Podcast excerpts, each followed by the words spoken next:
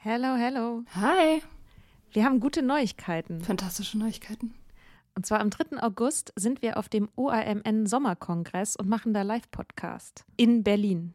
Ja, äh, es wird total geil. Äh, Nathalie wird da sein natürlich, das Ganze moderieren. Äh, wir werden da sein, Mimi Fiedler wird da sein. Ähm, es gibt Vorträge, es gibt Musik. Das wird richtig spitze. Genau. Und es gibt auch noch ein paar Tickets, aber ihr könnt auch Tickets gewinnen. Und zwar, Wenn ihr eine Mitgliedschaft abschließt auf unserem Steady-Newsletter, den wir euch natürlich auch in jeder Folge und auf Instagram und überall verlinken, müsst ihr eine Mitgliedschaft abschließen. Das ist sowieso eine gute Idee. da schreiben wir nämlich einmal die Woche sehr, sehr schlaue Dinge. Ihr könnt mit Soda Club up to date bleiben und vor allem könnt ihr dieses Projekt mit am Leben halten. Genau, ihr finanziert damit auch Ingos Arbeit und unsere Arbeit und dafür kriegt ihr tolle Texte von uns und Bonusfolgen. Es sind jetzt auch schon ganz schön viele Inhalte da, weil wir machen das ja schon eine ganze Weile. Das heißt, wenn ihr jetzt eine sportbillige Mitgliedschaft abschließt, dann kriegt ihr ja die ganzen Inhalte quasi der letzten, weiß ich nicht, zwei Jahre oder so, jede Woche, also hunderte Sachen, alle gleichzeitig. Das ist total krass. Wenn ihr eine Mitgliedschaft abgeschlossen habt, könnt ihr uns eine E-Mail schreiben, schreiben, warum ihr gerne am Sommerkongress teilnehmen wollt. Und aus all denen losen wir dann die glücklichen GewinnerInnen. Yes. Mach Gut. das jetzt mal. Macht das Mach und das. alle Links findet ihr in den Show Notes. Many of us have those stubborn pounds that seem impossible to lose, no matter how good we eat or how hard we work out. My solution is PlushCare. PlushCare is a leading telehealth provider with doctors who are there for you day and night to partner with you in your weight loss journey. They can prescribe FDA-approved weight loss medications like Wagovi and Zepbound for those who qualify. Plus, they accept most insurance plans. To get started, visit plushcare.com slash weight loss. That's plushcare.com slash weight loss.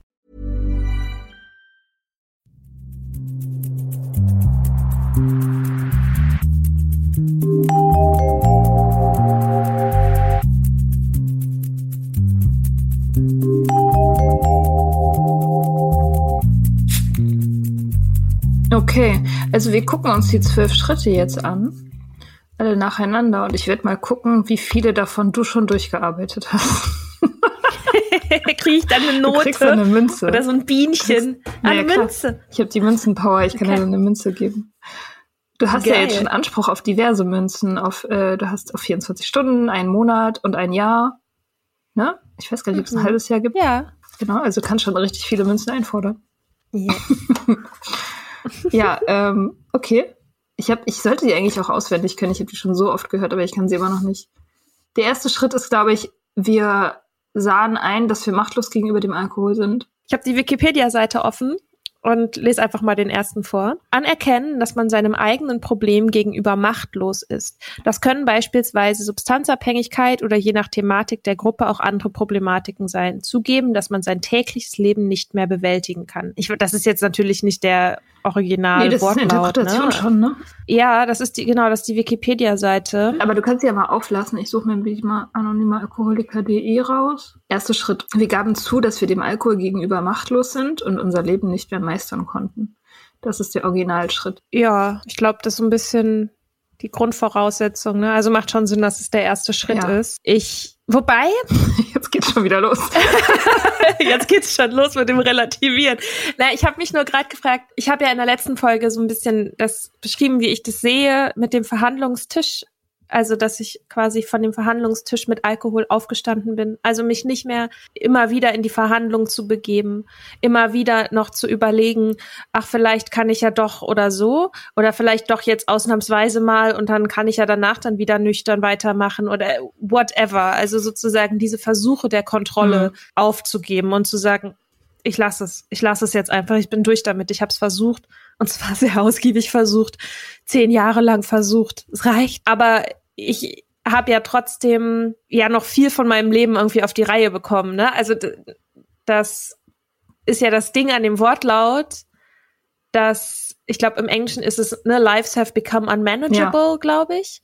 Also ich habe ja noch super viel von meinem Leben gemanagt. Mhm. Das heißt, ich habe sozusagen nicht anerkannt, dass ich meinen Rock Bottom also get getroffen habe. Ich sage das nur, damit jetzt nicht, wenn Leute irgendwie High Functioning sind, dann sagen, aber wieso, ich krieg doch noch alles auf die Mhm. Reihe. Also so, weißt du, deswegen meint, deswegen gerade mein Einwand. Ja, nee, das, äh, das ist auch genau der Einwand, den ich hatte und den ich eigentlich auch immer noch habe. Das ist eben diese Formulierung ist unglücklich. Also natürlich gibt es Leute, die ihr Leben wirklich nicht mehr Männern, äh, Männer, äh, Männern, die ihr Leben nicht mehr Männern können. die ihr Leben nicht mehr managen können, gibt es natürlich irgendwann, aber äh, äh, ja, das sind halt leider die wenigsten, oder sind leider die wenigsten. Mein Gott. Ähm, sind die wenigsten. Also das ist ja das ganz, das ganz äußere Ende des Spektrums, wo sich nur die, die Leute wiederfinden, die tatsächlich so lange weitergemacht haben, bis, bis gar nichts mehr ging. Und die meisten anderen kriegen ja ihr Leben ziemlich lange auf die Reihe. Andererseits, also was für mich tatsächlich ein sehr wichtiger Punkt war, ist festzustellen, dass ich so nicht mehr leben will. Insofern ist es nicht mehr zu meistern gewesen. Also ich konnte mir mein Leben, so wie es war, nicht mehr verkaufen als ein gutes Leben. Insofern konnte ich es nicht mehr meistern. Also, ne, wenn man es dann wieder ein bisschen dreht, dann, dann findet man auch wieder eine Interpretation, die für einen funktioniert. Ja, auf jeden Fall. Also ich meine, im Nachhinein muss ich auch sagen, es war natürlich mein Gefühlsleben, was ich tatsächlich nicht meistern konnte. Also weil Gefühls, haben wir auch schon ein paar Mal drüber geredet, Gefühlsmanagement und so weiter, das ist alles mit Alkohol im System gar nicht möglich. Also selbst wenn man das äußere Leben meistern, oder selbst wenn ich das äußere Leben gemeistert habe, halbwegs, gibt's ja dann immer noch das innere Leben und das wird, das wurde tatsächlich immer schwieriger zu managen. Weil ganz viele Prozesse sind dann ja auch einfach gestört durch das, durch die Substanz selbst. Und deswegen trifft das schon, also innerlich finde ich, trifft das wahrscheinlich auf viel mehr Leute zu als äußerlich. Ja, und also ich glaube, der wichtige Punkt ist so ein bisschen die Machtlosigkeit, also Machtlosigkeit im Sinne von nicht in der Lage zur Kontrolle Ja, sein über den Alkohol. Nicht in der Lage sein, Kontrolle über den Alkohol auszuüben. genau, okay. Habe ich Ja, bestanden? hast du, du hast kapituliert, also alles gut. Oh. Ja, okay, spitze. Ein Bienchen. Yay, Kapitulation. Eine Münze. okay, Schritt zwei. Schritt zwei ist, wir kamen zu dem Glauben, dass eine Macht größer als wir selbst uns unsere geistige Gesundheit wiedergeben kann. hm, weiß ich jetzt Nein. nicht. Instagram? Das ist definitiv eine Macht größer als wir selbst, als wir alle. Sober Bubble auf Instagram. Ja. ja, wie siehst du das? Das ist ja irgendwie maximal schwammig, ne? Eine Macht größer als wir selbst. Also ich meine, welche Macht ist nicht größer als ich selbst? Also je- jede Macht ist größer als ich selbst, oder? Eigentlich. Also die Natur, die Gruppe, eine, eine beliebig Ja. große Anzahl von Menschen, die mehr sind als ich, sind eine Macht größer als ich selbst. Also ich finde, also die, die Kritik wäre jetzt sozusagen, nein, das war nicht Gott, sondern ich selber habe mich entschieden aufzuhören. Ich bin dafür verantwortlich. Das wäre sozusagen die äh, empowering Variante, die man anstelle dieses Spruches eigentlich eher setzen wollen würde. Ich finde halt auch dieses, also ich würde den Schritt für mich selber so formulieren, ich kam zu dem Glauben, dass nur ich mir meine geistige Gesundheit wiedergeben kann. Also das heißt nicht, dass ich nicht Hilfe beanspruche, aber ich bin diejenige, die hier Entscheidungen trifft. Und das Problem vorher war, dass ich diese Art von Selbstwirksamkeit in Bezug auf Alkohol nicht hatte. Und das ist für mich ein Aspekt des Kontrolle wieder zurückzubekommen.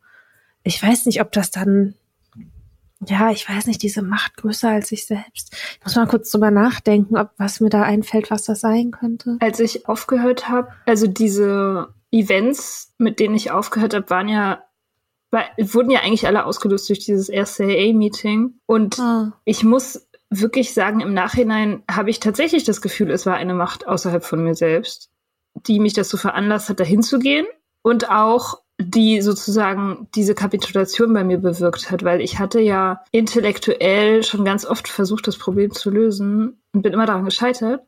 Hm. Und als es dann letztendlich passiert ist, hatte ich tatsächlich genau dieses Gefühl, ich hatte das Gefühl, das ist jetzt so über mich gekommen. Und also ich weiß natürlich, wir hatten das Thema ja auch schon, ich weiß, dass ich den Grundstein dafür selbst gelegt habe. Ich habe ja gelesen, ich habe mich gebildet und so. Und diese ganzen Versuche, das ist ja auch ein Investment. Aber am Ende gab es schon noch diesen Funken der Magie daran. So. Mm.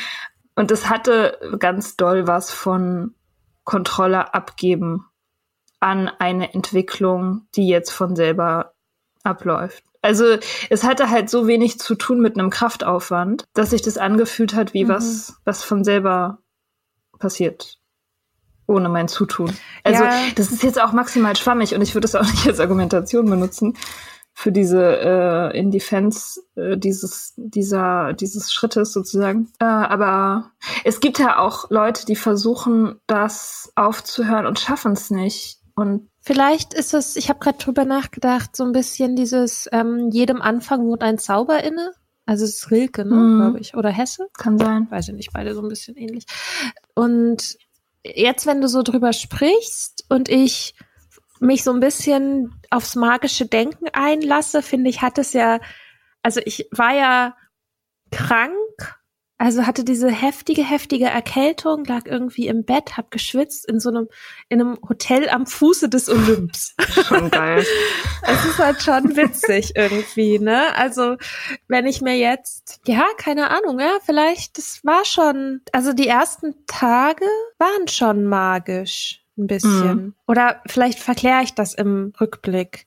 Aber also für mich war ja Annie Grace so, super wichtig, also das Buch The Naked Mind. Und auch da könnte man sagen, dass quasi gesammelten Erkenntnisse, das sind ja auch Mächte außerhalb von mhm. mir, ne? Also so Leute, die Alan Carr und Annie Grace, die halt selber das überwunden haben und ihr Wissen weitergeben, um bei mir in meinem Hirn irgendwie was, einen Schalter umzulegen oder so. Ja. Ja. Ja, ich hatte auch bei dem ersten AA-Meeting, bei dem ich war, da war das auch so ein starkes Energiefeld. Also ich weiß nicht, inwiefern andere Leute auch Energiefelder wahrnehmen. Ich weiß nicht, ich, ich nehme Energiefelder wahr, die in, bei Einzelnen und mhm. in Gruppen mein Freund hat das sogar noch mehr. Der geht manchmal irgendwo nicht hin, weil er keinen Bock auf diese ganzen Energiefelder hat. ich weiß nicht, ob das bei anderen Leuten auch Ich hatte das nochmal auf Pilzen. Oh, schön. okay, aber ja, ist ja schön, wenn es auch. Ich habe immer Pilze im Wald genommen, wo keine anderen Leute waren. Ja, aber, aber dieses Energiefeld, also ich glaube schon daran, dass so äh, Energien von Menschen und deren Geschichten auch einen Einfluss haben, einen ganz starken Einfluss auf die Umwelt, also oder auf, auf mich, auf andere Menschen, auf unsere Leben einfach. Das glaube ich schon. Und das ist ja auch eine Kraft größer als wir selbst, eben diese Gruppe. Ja, ich glaube, für mich war auch, also der erste Tag, wo ich wieder zurück bei der Arbeit war und da gekündigt habe. Ich habe irgendwie immer so ein bisschen so wie du dein AA-Meeting beschreibst, fühlt es sich für mich an, der Moment, in dem ich gesagt, also ich hatte ja nicht vor, an dem Tag zu mm. kündigen. Ich hatte meine Kündigung schon vorgeschrieben, irgendwann schon Wochen vorher. Und ich saß da und ich dachte, nein, ich mach das nicht mehr. Und bin dann zu meiner Chefin, ich habe dann meine Kündigung ausgedruckt, bin zu meiner Chefin gegangen, habe gesagt, hier, ich bin fertig. Ich dachte, dass dieser, ich dachte, also diese Organisation sei meine berufliche Heimat, ist es nicht. Hm. Also es war so ein bisschen auch, ich habe quasi mein, ja, mein Körper hat es einfach gemacht, weil es nicht mehr anders ging. Ja, hm. ja. Und das ist dann schon irgendwie so ein Gefühl von was beseelt sein, ne? Von irgendwas, was so in einem, hm. in einem arbeitet. Ja, also ich denke mir auch, vielleicht hm. ist es, ähm, vielleicht ist es auch arrogant und gar nicht, äh, gar nicht so gesund, immer zu sagen, nein, es gibt diese ganzen höhere Mächte nicht, ich bin autonom ich allein und nur ich bewege mich durch diese Welt. Also ich, vielleicht mhm. ist es mhm. auch einfach, vielleicht ist es gar nicht toll. Vielleicht sollten wir einfach anerkennen, dass viele Dinge durch uns wirken und wir verwebt sind mhm. mit dem Universum. Vielleicht. vielleicht doch nicht. mhm, kannst du machen, wie du willst, mir egal. okay. Okay, ähm, Schritt drei. Schritt drei ist, wir fasten den Entschluss, unseren Willen und unser Leben der Sorge Gottes, wie wir ihn verstanden, anzuvertrauen. Ja, da kann man jetzt natürlich sehr viel Kritik üben. Kann man jetzt viele Pupsgeräusche ins Mikrofon machen. der Sorge Gottes. Ja, durch was könnte man denn, also es geht ja immer darum, Gott, so wie wir ihn verstehen. Durch was könnte man denn hier Gott ersetzen? Wir fassen den Entschluss, unseren Willen und unser Leben anzuvertrauen. Äh, das Schicksal. Ich meine, die meisten Leute sagen halt die höhere Macht. Man kann auch sagen Karma oder Vielleicht den Prozess? Den Prozess, ja. Das würde dann ja auch heißen, dass, äh, dass du, dass etwas in dir abläuft ohne dein Zutun. Ja, dass Dinge eine Reaktion, also es Reaktion auf Reaktion auf Reaktion auf Reaktion ist. Mm. Und dass dieser Spruch so, vertrau dem Prozess oder vertrau in den Prozess, mm, das hat mir schon an ein paar Stellen auch geholfen, das zu denken. Also ich hatte schon so ein paar Momente, wo es, wo ich echt einfach richtig down war und nicht wusste, warum und so ein paar Tage einfach, wo irgendwie sich auch dieses ganze Nüchternheitsding nicht toll angefühlt hat und wo ich am struggeln war und auch ungute Sachen hochgekommen sind und so. Und dieses zu denken, okay, ich vertraue, ich vertraue auf den Prozess. Ich weiß, es ist das Richtige, nicht zu trinken und es wird etwas mit mir machen.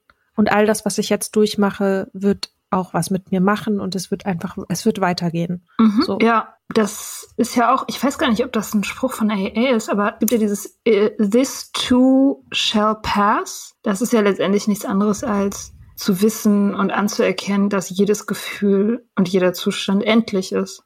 So, also mhm. ne, in Kombination mit Never question the decision. Also ich mache das jetzt. Mhm. Ich habe mich einmal entschieden. Ich werde das niemals wieder anzweifeln. Und egal, was jetzt mit mir passiert, ich weiß, das sind alles temporäre Zustände, die für den, für das Endziel oder sozusagen ja den Prozess als einzelne Zustände irrelevant sind. Mhm. Ja, das ist so Zen, äh, auch so ein Zen-Gedanke. Ne? Das ist ja auch ein Weg, sich sozusagen von seinen eigenen Gefühlen ähm, nicht beherrschen zu lassen, sich von denen abzu abzugrenzen ein bisschen. Und, und das wäre auch genau das, was dieser Therapeut mir äh, da letzten Sommer gesagt hat, nämlich, dass man die Gefühle am besten dadurch äh, verstoffwechselt, dass man sie einfach durchfühlt. Und dass es die einzige mhm. Wirklichkeit ist letztendlich. The only way out is through. Also man muss das alles einmal durch sich durchgehen lassen und das ist genau die richtige Strategie letztendlich. Aber trotzdem ist jetzt, ist nicht dieses quasi unseren Willen und unser Leben etwas, also irgendwie der Higher Power anzuvertrauen. Gleichzeitig ist es nicht auch so eine Kontrollabgabe? Ja. Ist das, oder ist das vielleicht schlecht? Ist das gut? Ist das gut, eine Kontrollabgabe irgendwie? Vielleicht ist das auch gut. ich, keine Ahnung. Ja. Die Sache mit dem Willen, das ist ja auch so ein tricky Ding. Einfach. Das Problem ist ja, in dem Moment, wo du süchtig bist, ist dein Wille ja nicht mehr dein Wille. Also der Wille dient dann mhm. ja eben was anderem, der Substanz oder dieser Zwangshandlung. Insofern hast du dich, hast du mit deinem Willen in dem Moment auch nichts mehr zu schaffen. Also du kannst dich nicht mehr auf deinen Willen berufen, weil dein Wille betrügt dich. Mhm. Und insofern ist es schon sinnvoll, diesen, äh, diesen erkrankten, orientierungslosen Willen einer äh, kompetenteren Kraft anzuvertrauen mhm. und eben nicht mehr immer das zu machen, was man gerade will in diesem Moment. Äh, ich meine, ne, also wenn, wenn man, wenn man ständig alles macht, was man gerade will, dann ist das Leben ein einziges Chaos. auch wenn man keinen, auch wenn man keinen Sucht, äh, Suchtding am Laufen hat. Und äh, ja, in dem Moment, wo, wo du, wo du anerkennst, dass du eine Sucht hast, eine Abhängigkeit von irgendwas, ist es durchaus eine gute Idee, den Willen auszulagern und nicht mhm. das zu tun, was du willst. Okay. Schritt vier. Nummer vier.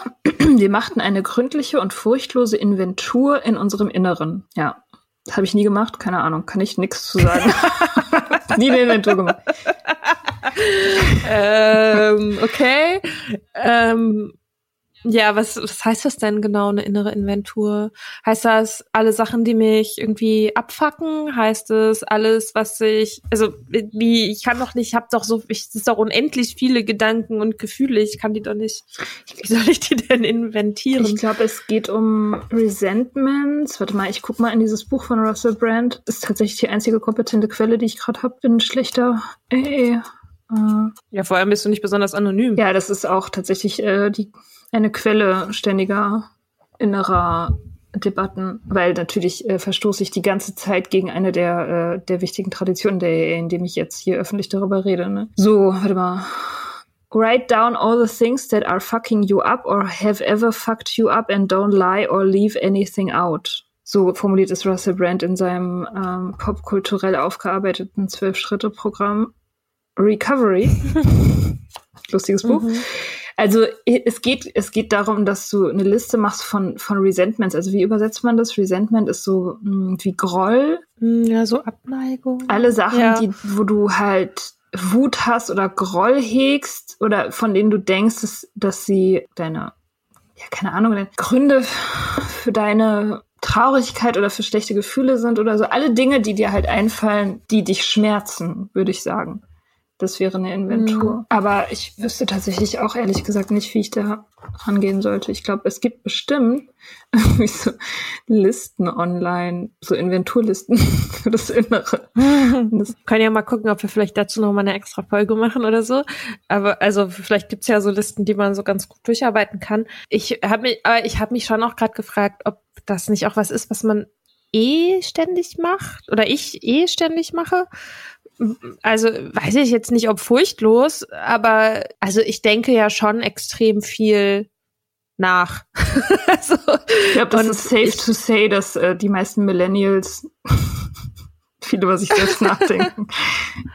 Ja, also auch wenn ich so so Notizbücher oder so angucke, was ich alles so aufschreibe, wie ich irgendwie versuche, mit meinen Gedanken zu arbeiten, dann glaube ich, komme ich dem schon sehr nahe. Mhm. Ähm, ich habe aber lange, also ich habe das halt lange Zeit gemacht und den Alkohol rausgelassen. So, oder was heißt rausgelassen? Also ich wusste, es ist ein Problem, aber ich, es ist halt diese Mauer, gegen die ich immer wieder gerannt bin. Und mal habe ich es für und mal habe ich mir eingeredet, das ist gar nicht so ein großes Problem. Mal hatte ich das Gefühl, es ist irgendwie alles überwältigend. Ich habe diese gleichen Gedanken. Ich habe ja immer geschrieben, seitdem ich Kind war. Ich habe geschrieben, bevor ich getrunken habe. Insofern glaube ich, ja, ist, also das, das ist auf jeden Fall mehr als eine Inventur. Das ist deswegen hatte ich auch immer das Gefühl, ich brauche keine Inventur. Ich schreibe sowieso alles auf. Ich mache das automatisch. Das ist irgendwie so Teil von mir. Das läuft, läuft ja so nebenbei eigentlich immer. Dass ich, ähm, und ich bin auch ziemlich ähm, was heißt furchtlos bin ich nicht, aber ich bin auf jeden Fall ziemlich kritisch mit mir selbst. Also ich beschönige nichts. Jede Person, die schon mal Therapie gemacht hat, hat eine Inventur von sich gemacht. Ja, ja. So, also oder die irgendwie auch in der Therapie Techniken gelernt hat und die anwendet ja. oder so. Ja. Ja, okay, check. check. Haben wir bestanden, beide. Weiter. Okay, ja, wir können ja aber trotzdem noch mal gucken, ob es so Listen gibt oder so. Vielleicht haben wir es jetzt auch irgendwie falsch verstanden. Okay. Ich kann ja auch mal Leute fragen, die es schon gemacht haben. Ich habe da, ich sitze hier direkt an der Quelle. Äh, okay, warte mal, das wäre der vierte, jetzt kommt der fünfte. Wir gaben Gott, da ist er wieder, uns selbst und einem anderen Menschen gegenüber unverhüllt unsere Fehler zu. Er ist überall. Ähm, also das macht man dann in der Regel mit seinem Sponsor. Oder in einem Podcast oder. Okay, wir geben, ja, wir können ja mal eine Folge dazu machen. Wir geben unverhüllt alle unsere Fehler oh zu. oh Gott. Oh Gott. Ja, es, es heißt oh, auch einem ich weiß nicht, ob ich das kann. Menschen, nicht äh, allen anderen. Mhm, nicht allen, dem Internet. Wir geben dem Internet gegenüber all unsere Fehler zu. Nee, da gibt's ja eigentlich auch eine Regel gegen. Mm, ich habe jetzt gerade im Podcast von Brene Brown ähm, habe ich, da redet sie unter anderem mit Dex Shepard und die reden auch darüber, über Verletzlichkeit im Internet. Mhm. Also was man, also Dex Shepard hatte ich ja glaube ich auch schon mal erzählt, mhm. der hatte halt so eine, hat ja auch so eine Folge über einen Rückfall gemacht und so. Und Brene Brown hat so einen, finde ich, ganz coolen Ansatz, dass alle Dinge, wo sie auf das Feedback anderer angewiesen ist für ihre eigene Genesung, erzählt sie nicht. Also da, wo die Meinung anderer sie entweder behindern oder auch irgendwie über was hinwegbringen kann, das wird nicht öffentlich erzählt. Also weil das ist dann noch zu fragil. Mhm. Und ich fand das ein, irgendwie ein gutes Framing auch so für mich selber, weil ich mich ja schon manchmal auch frage, was will ich erzählen, was will ich nicht erzählen?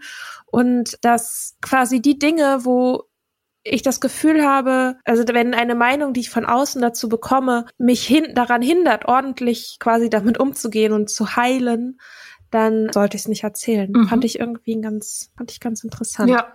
Während mit, mit ab, Dingen, die mit denen abgeschlossen sind, da ist es mir auch nicht so wichtig, ob da jemand eine Meinung zu hat. Ja. Kann ja jeder haben, ne? Aber ja, ich glaube, es geht äh, in dem Schritt geht's geht's ja hauptsächlich darum, dass man dass man lernt, ehrlich mit sich selber zu sein, weil eben Heimlichkeiten und Selbstbetrug, da, da wuchern mhm. halt so ungesunde Verhaltensweise und Denkmuster ganz besonders gut. Ne? Also wie ja. Schimmel in einem in meinem alten Badezimmer. es ist halt so, ähm, da wo, wo eben Geheimnisse sind, da ist halt auch Gefahr. Und darum geht's, glaube ich, bei diesem Schritt, dass man, man überall erstmal einmal Licht reinscheint, um sicherzustellen, dass die ganzen Monster weg sind. Ja, und auch eine Accountability herzustellen. Ne? Mhm. Also überhaupt dieses einer anderen Person davon zu erzählen, hilft ja auch einfach vorm Rückfall. Ja. So. Ich habe halt auch gemerkt, so da, wo ich es quasi ausgesprochen habe, Menschen in meinem direkten Umfeld davon erzählt habe und auch vielleicht das Ausmaß oder zumindest mehr darüber erzählt habe, wie schwierig das irgendwie für mich war, desto mehr hatte ich das Gefühl, ich, ich baue sozusagen, ich, diese Tür so da zurück in die in, in zurück zum Alkohol, dass ich so mit jeder mit jedem Mal auch drüber sprechen und anderen davon erzählen und auch vielleicht immer wieder auch Sachen, die eine Überwindung gekostet haben zu erzählen, dass es waren immer wie ja immer so wie Steine, die ich quasi denen ich die, diese Tür zugemauert habe mhm. und mir selber diesen Rückweg auch versperrt habe zum Teil. Ja, cool. So you did it. cool. Cool. Okay. Ja. Bestanden. Oh, ja. Sechster Schritt. Wir waren völlig bereit, all diese Charakterfehler von Gott beseitigen zu lassen. Uh. ja, ich, da, da sage ich ganz klar, nein, da bin ich raus. Also das, der, der Shit kommt mir nicht ins Haus. Charakterfehler von Gott beseitigen lassen. Boah, das ist so. So oh. many objections. Obwohl. Oh, okay. ich versuche ja, es, ja. ja. Ich glaube, dass ich schon manchmal so eine Art auch Problem Addiction hatte oder habe. Also, dass es quasi zu meinem Bild, zu meinem Narrativ über mich selbst gehört, auf eine bestimmte Art zu sein. Mhm. So. Und dass Dinge, die nicht mit diesem Selbstbild übereinstimmen, gerne so beiseite geschoben werden. Und das trifft zu in Bezug vielleicht, also es hilft mir natürlich in Bezug auf manche Sachen, aber es kann ja auch hinderlich sein. Also, dass ich glaube, die ganze Zeit eine Sache ist eigentlich mein Problem und dann löse ich das und ich bin aber trotzdem noch nicht glücklich. Also zum Beispiel gibt es also und deswegen falle ich sozusagen zurück in das Problem. Also so, keine Ahnung, eine Person, die ihr Leben lang der Überzeugung ist, dass all ihre Probleme daher kommen, dass sie Übergewicht hat. Mhm und dann irgendwann abnimmt und die Probleme aber nicht weg sind, mhm, ja. dann wieder zurück in alte Muster fällt, weil sie sozusagen an dieses Problem so gewöhnt ist und es angenehmer ist, dieses Problem zu haben. Oder was heißt angenehmer, ne? Aber es ist sozusagen, es fühlt sich sicherer an, mit dem Problem weiter zu strugglen, als es loszulassen und es zu beseitigen. Ja. Weißt du, wie ich das meine? Ja. Äh, ja, total. Und ich glaube, wenn man jetzt Charakterfehler und Gott so ein bisschen mal außen vor lässt, ist das und es so sieht, dass man tatsächlich bereit ist, sein eigenes Selbstbild quasi abzudaten und bestimmte Dinge auch wirklich loszulassen, also auch Probleme loszulassen, die so bekannt geworden sind für einen, die sich so vertraut anfühlen, das zu erlauben, dass die nicht mehr Teil von einem sind. Mhm. Ja, okay. Das ist eine gute Interpretation auf jeden Fall. Da habe ich nichts gegen. Yes. Krieg einen Stern. Ein Bienchen für Mika. Ein Bienchen. Yay. Okay. Äh, siebter Schritt. Demütig baten wir ihn, unsere Mängel von uns zu nehmen. Tja, das ist eigentlich eine Wiederholung ja, davon. Eigentlich schon, ne? Mhm. Also wenn ich das jetzt redigieren würde, würde ich das in eins zusammenfassen. Ja. Oder wie siehst du das? Ja, es ist halt eben, zuerst ist die Bereitschaft und dann kommt die aktive Bitte. Das sind ja dann nochmal slightly unterschiedliche Sachen. Es ist, es hat auch irgendwie so ein bisschen so einen Anstrich von Gebet. Ich war, wie gesagt, ich habe ja mit dem Sechsten schon äh, die, äh, die größten Probleme. Insofern. Ist, äh, ja, ja, ja, verstehe ich. also, weil ich meine, Mängel ich sehe nichts als Mangel. Das sind alles, also alle Teile von einem selber, egal wie unangenehm oder gruselig die auch sind, sind ja für irgendwas gut und müssen halt integriert werden. Und deswegen ist auch nichts, also man kann es, man kann eben nichts als Mangel bezeichnen. Also wenn man wütend ist oder, oder, oder egoistisch oder neidisch oder so, das sind alles Sachen, so anstrengend die auch sind, die müssen halt, also die haben ja eine Funktion und ähm, sind für was gut und müssen auch durch das Ego an die Leine genommen werden und, und, und gemanagt werden, so, weil die gehen ja nicht weg. Das ist es halt. Ich glaube, dass sie nicht, dass sie nie weggehen. Die Mängel. Die keine sind. Die keine sind, ja. Also die, die, wie sagt man denn besser? Also man, man würde vielleicht sagen, wie einfach Eigenschaften. Genau, man sollte nicht danach streben. Ich, ich, ich strebe nicht danach, meine Mängel zu verschwinden zu lassen, sondern die mhm. irgendwie ähm, zu integrieren. Deswegen bestehe ich diesen Schritt nicht. Okay, dann gehen wir zu Schritt 8 weiter. Den finde ich irgendwie interessanter. Okay, Schritt 8 ist, wir machten eine Liste aller Personen, denen wir Schaden zugefügt hatten und wurden willig, ihn bei allen wieder gut zu machen. Das war ja das, wo du dachtest, das muss man machen, wenn man nüchtern wird. genau. Ja. Das ist, das ist Gesetz. Genau. Steht im Grundgesetz. Mhm. Ja, nee, dachte ich natürlich nicht. Aber irgendwie war das, gehörte das halt sehr, sehr stark zu dem Bild von Nüchternheit, also von erst Alkoholiker sein und dann nicht mehr, äh, beziehungsweise laut AA ist man ja immer Alkoholiker, aber ja, im Prozess des Nüchternwerdens, dass man sich entschuldigen muss, ja. Hast du das denn gemacht? Geht so. nee. Ja, wie, äh, sag du mal zuerst. Ich habe äh, ich habe das nicht gemacht. Also ich habe, glaube ich, habe ich mal irgendwann bei meiner Mutter entschuldigt für wie ich war, als ich ein Teenager war. Ah, das habe ich auch gemacht. Mhm. Weil ich war wirklich, wirklich schrecklich und anstrengend. Aber das hat jetzt. Hat sie das auch gesagt? Ja, ja. Nö, sie hat es so abgewunken. Meinte, naja, mein Gott, was soll man machen? Dauert ja nicht lange. Mhm. Irgendwann ziehen sie ja aus. So ein paar Jahre. Ja, genau, das habe ich gemacht, aber ansonsten muss ich sagen, meine, äh, meine Trinkerkarriere war jetzt nicht von größeren Dramen geprägt, die ich anderen zugefügt habe. Also ich habe die meisten, ich glaube, die, die meisten Dramen oder die meisten Schmerzen oder Verletzungen habe ich mir selbst zugefügt. Und ich glaube, dass das, was ich, was vielleicht am verheerendsten war für meine Umwelt, ist, dass die Leute sich Sorgen gemacht haben stellenweise. Eben ja speziell mhm. meine Familie, beziehungsweise meine Mutter. Aber ich habe nicht, also ich war noch nicht so, also noch lange nicht so drauf, dass ich da irgendwie, dass ich irgendwelche, keine Ahnung, irgendwelche Business-Deals hätte platzen lassen oder jemand angefahren habe oder, oder, oder whatever. Also hm, die einzigen Sachen, die schlimm waren bei mir, die ich gemacht habe, waren die, die Dinge, die ich meinen meinen jeweiligen Boyfriends angetan habe. Also ich war ja untreu zum Beispiel oder hab, war, keine Ahnung, rachsüchtig und dramatisch und so. Aber das Ding war halt, das waren die auch. Und meistens halt noch krasser.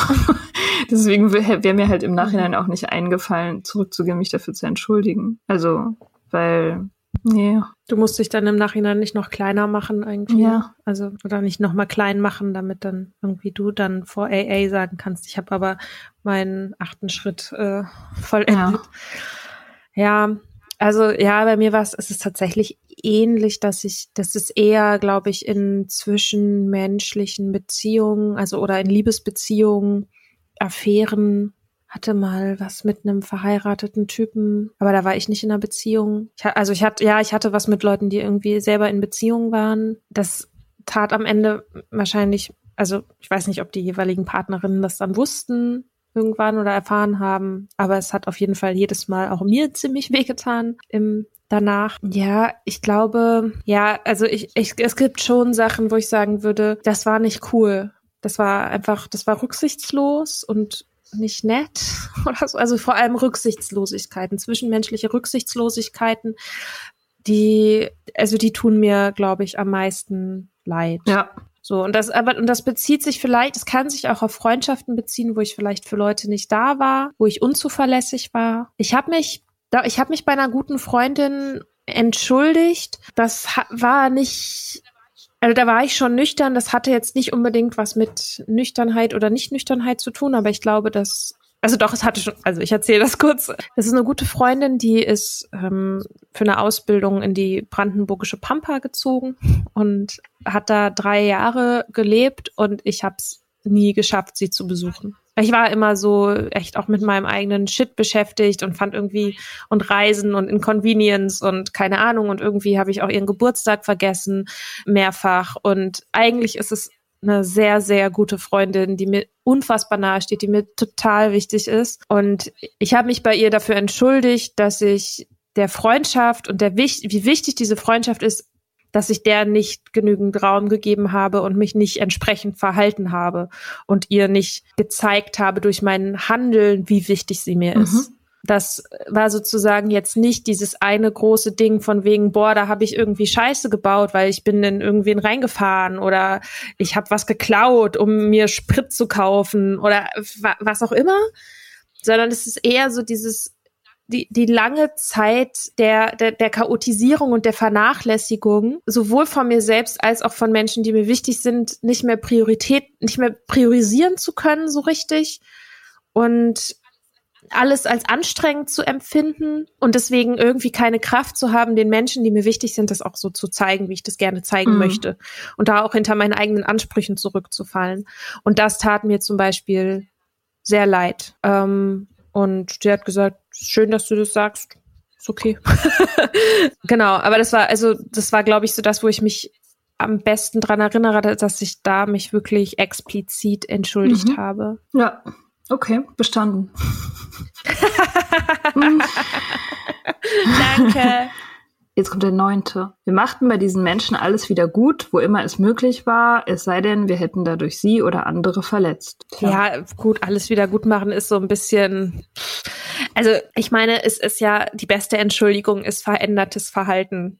So. Ja. Also das und das ist ja schon mit Nüchternheit, das ist ja schon irgendwie ein wichtiger Punkt irgendwie. Ja, voll. Also ich habe das auch immer so gesehen, dass man kann sich entschuldigen, wie man will, aber man muss tatsächlich dann einfach auch handeln und äh, dann entsprechend leben. Und das hatte ich, eigentlich habe ich das auch, er sieht in Bezug auf eben zum Beispiel meine Ex-Freunde, wo, also in diesen Beziehungen ist das meiste Blut geflossen. Und aber ich bin, äh, ich glaube, ich bin für alle eine sehr gute Ex-Freundin gewesen später. Also ich habe immer zurückgerufen und mir auch immer neue Beziehungssorgen angehört. Oder oh ja, Gott. tatsächlich. Ich gemacht. Und mit denen, mit denen es ging, war ich auch befreundet oder bin ich immer noch befreundet. Insofern, ich glaube, meiner großen Stärken ist, dass ich nicht nachtragend bin.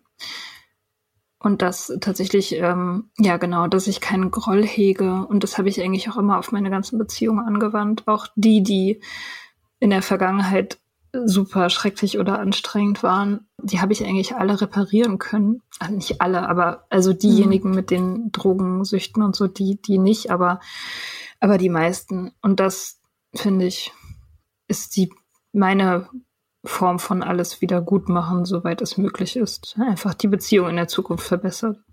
Oder in der Gegenwart verbessert im, Be äh, ja. im Vergleich zu früher. Ich meine, es ist natürlich ein anderer, äh, anderer Turn, wenn man jetzt zum Beispiel bei jemandem, weiß ich nicht, hohe Schulden gemacht hat oder so, ne? Dann ist, glaube ich, das Arbeiten an diesem Schritt wahrscheinlich noch viel mehr mit ganz konkreten Sachen verknüpft. Ja die man irgendwie machen muss, als sich quasi zu entschuldigen und dafür zu und, und die Beziehung zu pflegen. Ja, klar. So, das ist ja im Grunde das, ne, also das, das, das wäre ja jetzt für uns der Hauptpunkt, offen auf eine Person zuzugehen und zu sagen, hey, es tut mir wirklich ja. leid. Und dann zu gucken, okay, wie können wir das jetzt irgendwie besser machen oder wie, was für einen Weg nach vorne gibt es so für die, für die Beziehung. Ja. Ja, ist irgendwie, ein, also würde mich interessieren, wie das bei Leuten ist, die halt so ein bisschen deren Trinken vielleicht ein bisschen ausfallender war oder so. Also weil äh, für mich würde ich halt auch weiterhin sagen, also die Person, der ich am meisten geschadet habe, bin ich selber. Andererseits könnte man auch sagen, ich weiß nicht, ob ich mich schon mal bei mir selber entschuldigt habe. So richtig. Ja, stimmt, das könnte auch. Hast du dich schon mal bei dir entschuldigt? Ja, doch, doch schon, schon irgendwie. Okay, dann hast du auch bestanden. okay. Ein Bienchen. Für uns beide. Der zehnte, ne? Ja. Mhm. Wir setzten die Inventur bei uns fort und wenn wir Unrecht hatten, gaben wir es sofort zu. Ja, irgendwie, das ist auch so ein Fall von ein bisschen überflüssig. So, okay, man setzt es fort, was man gerade macht. Und korrigiert sich, falls man falsch liegt. Ja. Also, Bin ich jetzt auch so ein bisschen bla. Okay, nächster. Wir suchten durch die Inventur langweilig. Entschuldigung. Ähm, Wir suchten, Schritt. Wir suchten durch Gebet und Besinnung die bewusste Verbindung zu Gott, wir wie ihn verstanden, zu vertiefen. Wir baten ihn nur, uns seinen Willen erkennbar werden zu lassen und uns die Kraft zu geben, ihn auszuführen. Da ist schon mehr drin. Mhm. Gebet. Äh, betest du, hast du mal gebetet? Besinnung. Hast du eine Form von Beten? Ähm, ich glaube nicht. Ich, also ich meditiere manchmal so ein bisschen. Aber ich wüsste, wenn ich bete, ich wüsste gar nicht, mit wem ich reden sollte. Also Gebet ist ja an jemanden gerichtet. Ne? Und also Besinnung ja, aber Gebet, also machst du das? Nee. Also, aber ich würde jetzt, also ich würde immer denken, meditieren ist das gleiche wie beten. Naja, hm, finde ich nicht. Also, weil ich finde, das Gebet ist ja, ist ja quasi eine Zwiesprache mit Gott.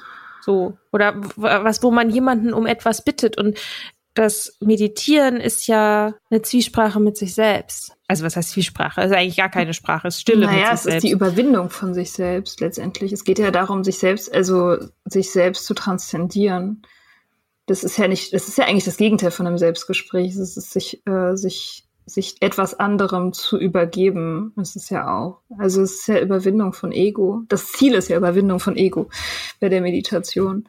Und ich weiß nicht, ich meine, ich habe da, ich habe da wirklich kein, kein Wissen zu, weil ich, weil ich diese, ich bin nicht bewandert in irgendwelchen spirituellen Schriften oder so. Aber ich würde immer denken, dass dieses Beten so ein bisschen die Kinderversion oder die leicht verständliche Kinderversion von Meditieren ist. Mhm. Weil, weil es ja auch darum geht, dass man sich sozusagen übergibt und, und ja, das ist geil. Dass man sich übergeht. Einfach mal auskotzen. Dass man sich in einer, wie sagt man, Surrender, dass man sich einer Kapitulieren? Ja, kapitulieren ist auch dann wieder so ein endgültiges Ding. Na, dass man halt einfach mhm. sich selbst nicht als Zentrum der Welt begreift, so. Ja, aber ich finde trotzdem, also vielleicht haben die beiden Sachen eine ähnliche Funktion, Gebet und Meditation. Meiner Meinung nach sind sie strukturell sehr, sehr unterschiedlich, weil es beim Gebet ja darum geht, hier sind meine Forderungen, lieber Gott, und ich erzähle dir das jetzt alles. Und du bist ja trotzdem noch super nah an deinen Gedanken dran. Aber bei einer Meditation geht es ja genau darum, diesen Schritt zurückzumachen und die eigenen Gedanken nicht so ernst zu nehmen. Bei einem Gebet nimmst du deine Gedanken ja so ernst, dass du der Meinung bist, du musst jetzt unbedingt Gott erzählen. So. Und bei der Meditation halt nicht. Ja, so. okay. Ja, ich, ich, äh, ich sehe, was du meinst. Ich weiß nicht, also ich, ich, ich weiß nicht, ob alle Leute so beten. Also auf diese Kinderart. So, hier sind meine, ich, äh, ich wünsche mir das und das und das zum Geburtstag, lieber Gott. Oder so handeln. man kann ja auch handeln, man kann ja auch sagen, wenn ich jetzt dieses, äh, keine Ahnung, wenn ich diesen Typen kriege, dann werde ich nie wieder fluchen oder so. so ein Deal. Ja. aber ich, ja, aber ich würde okay. denken, das ist halt eher so diese Märchenvariante oder Kindervariante von einem Gebet. Ich kann mir nicht vorstellen, dass dass tatsächliche erwachsene, spirituelle Menschen, die irgendwie, ja, wie soll man sagen? Also, ich glaube, du überschätzt Erwachsene. ich, kann, ich kann mir nicht vorstellen, dass die so beten. Also ich ich weiß es nicht. Ich habe überhaupt keine Ahnung. Ich habe mich noch nie mit einem... Oh, ich muss kurz Pause machen. Jemand okay. hat geklingelt.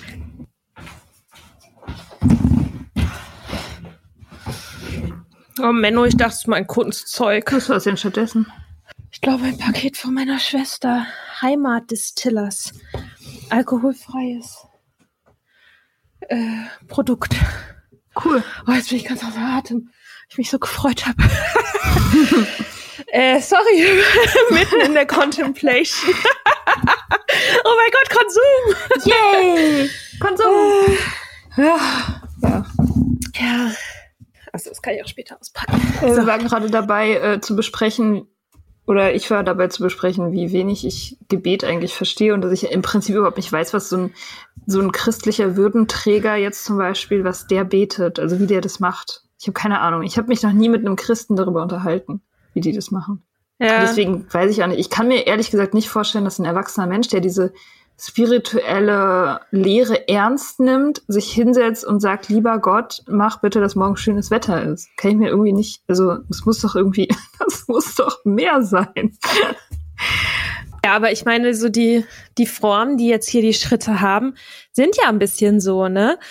Das wäre ja Schritt sieben wäre dann, lieber Gott, nimm meine Mängel von mir. Lieber Gott, ich habe Fehler gemacht lieber Gott, ich vertraue dir meinen Willen und mein Leben an. Ja. Ist schon so die Form. Also, ne, ist ja die Frage, was du dir quasi wünscht. Also von, von Gott. Ob du dir wünschst, dass schönes Wetter ist, das ist dann vielleicht jetzt nicht so super deep. Aber lieber Gott, wir sind dankbar für das, was du uns gegeben hast und bitte sorge dafür, dass unser Wässerchen nie trocknet. Okay. Keine Ahnung. Mein Wässerchen soll niemals trocknen. Äh, wie unser ja, wie du siehst, kenne ich mich auch nicht so gut aus mit Gebeten. wie geht denn hier so? Weiß ich nicht, Ave Vater Maria unser, oder das kann ich noch. so. Das das? Vater unser. Himmel, geheiligt werde dein Name, dein Reich komme, dein Wille geschehe, wie im Himmel so auf Erden. Unser tägliches Brot gib uns heute und vergib uns unsere Schuld, so auch wir vergeben unseren Schuldigern. Ah. Und führe uns nicht in Versuchung, sondern erlöse uns von dem Bösen. Denn dein ist das Reich und die Kraft und die Herrlichkeit in Ewigkeit. Amen. Wow, ich kann das noch. Krass, das habe ich als Kind gelernt. Mega, ne? Wahnsinn. Das ist das Einzige, was ich kann. Das Einzige. Also das einzige Gebet. Ja, schon klar. Ja, okay, aber ähm, verbinden, aber vielleicht ist das Wort Gebet Quatsch. Vielleicht geht's eher um, wir suchen, ist ja egal wodurch, die bewusste Verbindung zu Gott zu vertiefen, Ja, wie wir ihn verstanden. Ja, und das glaube ich schon, dass, ähm, dass ich das mache. Also letztendlich, die, die Basics davon sind ja mit sich selber sein und ehrlich zu sich selber sein Mhm. und sich nicht ablenken. Also nicht in dem Moment, wo man anfängt, sich unwohl zu fühlen, das Telefon nehmen und irgendeine App aufmachen. So, das ist ja sozusagen die Basic, dass man, das ist ja Besinnung. Besinnung ist keine Apps aufmachen. Also Ja. heutzutage ist es ja so. Ich meine, sich, sich ablenken oder wegrennen, Betäuben. Darum geht's ja, das zu lassen und dadurch eben teilweise auch unangenehme Gefühle auszuhalten, die durch die Konfrontation mit sich selbst entstehen. Das würde ich als Besinnung bezeichnen. Das ist, ähm, ja. Und ich glaube fast, das macht man automatisch, wenn man sober wird. Obwohl, nee, stimmt nicht. Es gibt auch Mhm. Leute, die suchen sich einfach direkt was anderes. Ja, kenne ich auch einige. Das ist ja auch so ein, ich glaube, das ist auch so ein AA-Ding, woher der, woher dieser Begriff kommt, dieses ähm, Dry Drunk.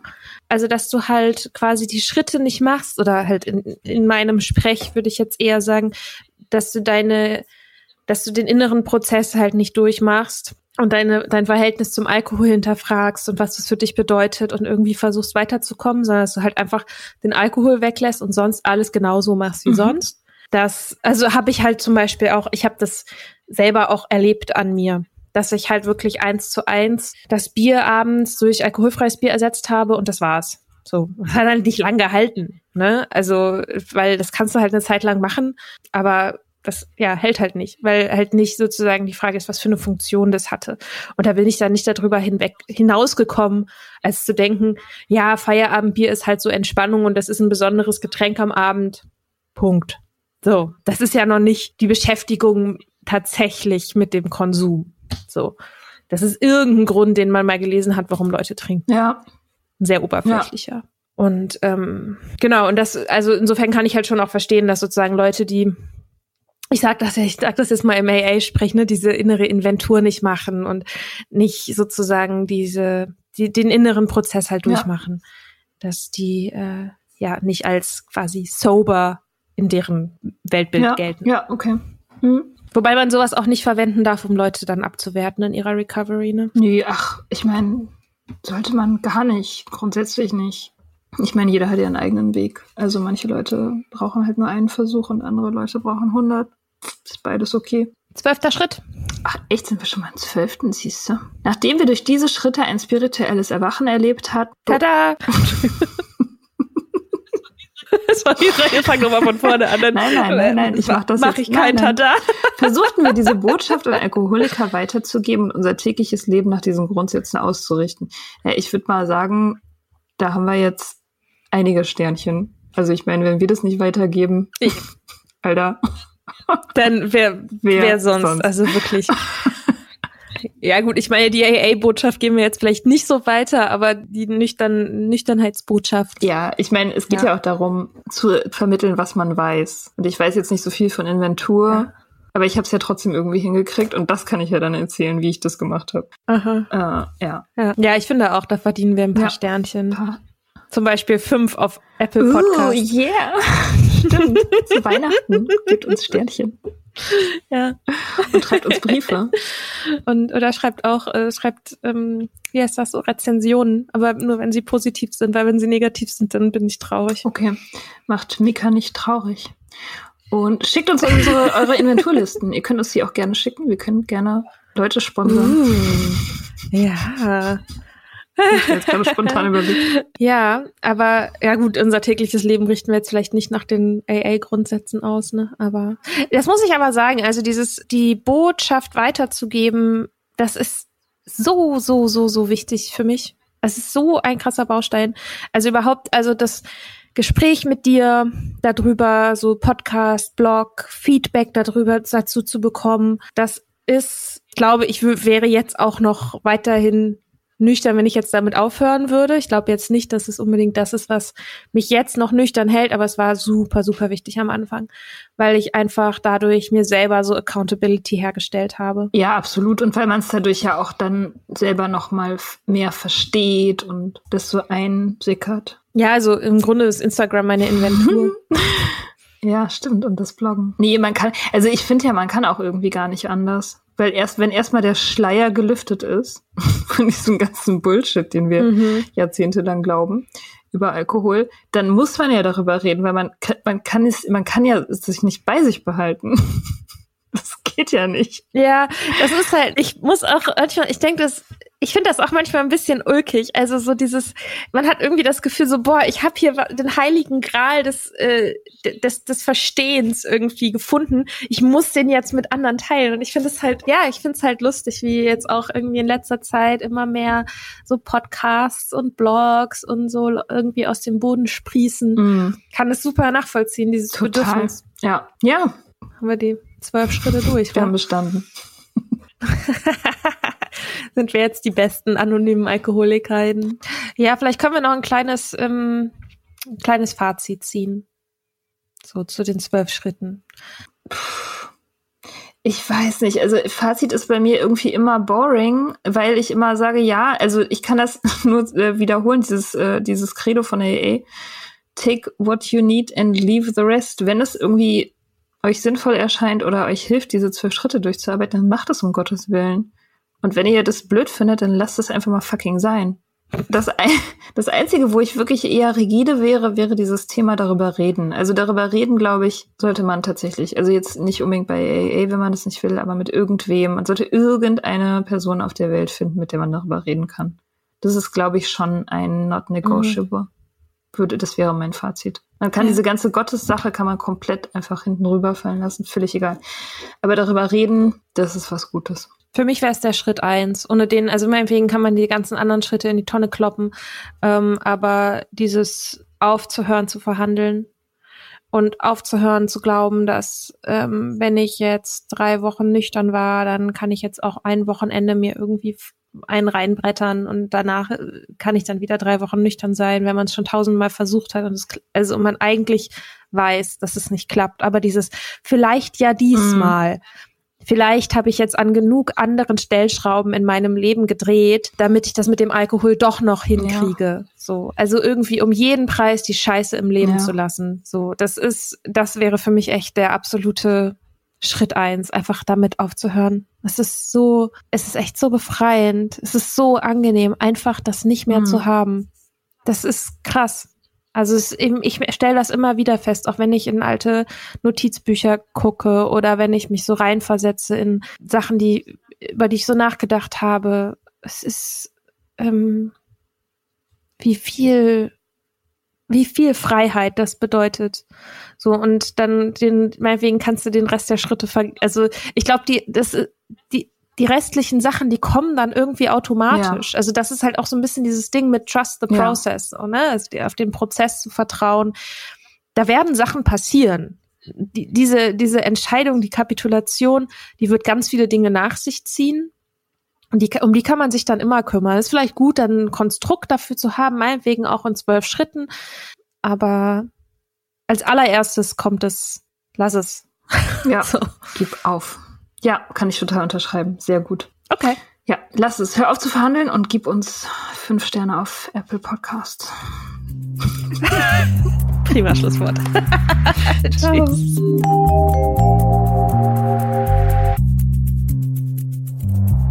Wir hoffen, euch hat die Folge gefallen. Ihr findet unsere Blogs unter datesonthedrinks.com und richtignice.com. Folgt Soda Club auf Instagram unter sodaclub.podcast. Schreibt uns für Feedback, Fragen und Themenvorschläge. Und wenn ihr uns auf iTunes eine gute Bewertung hinterlasst, freuen wir uns. Bis bald im Soda Club.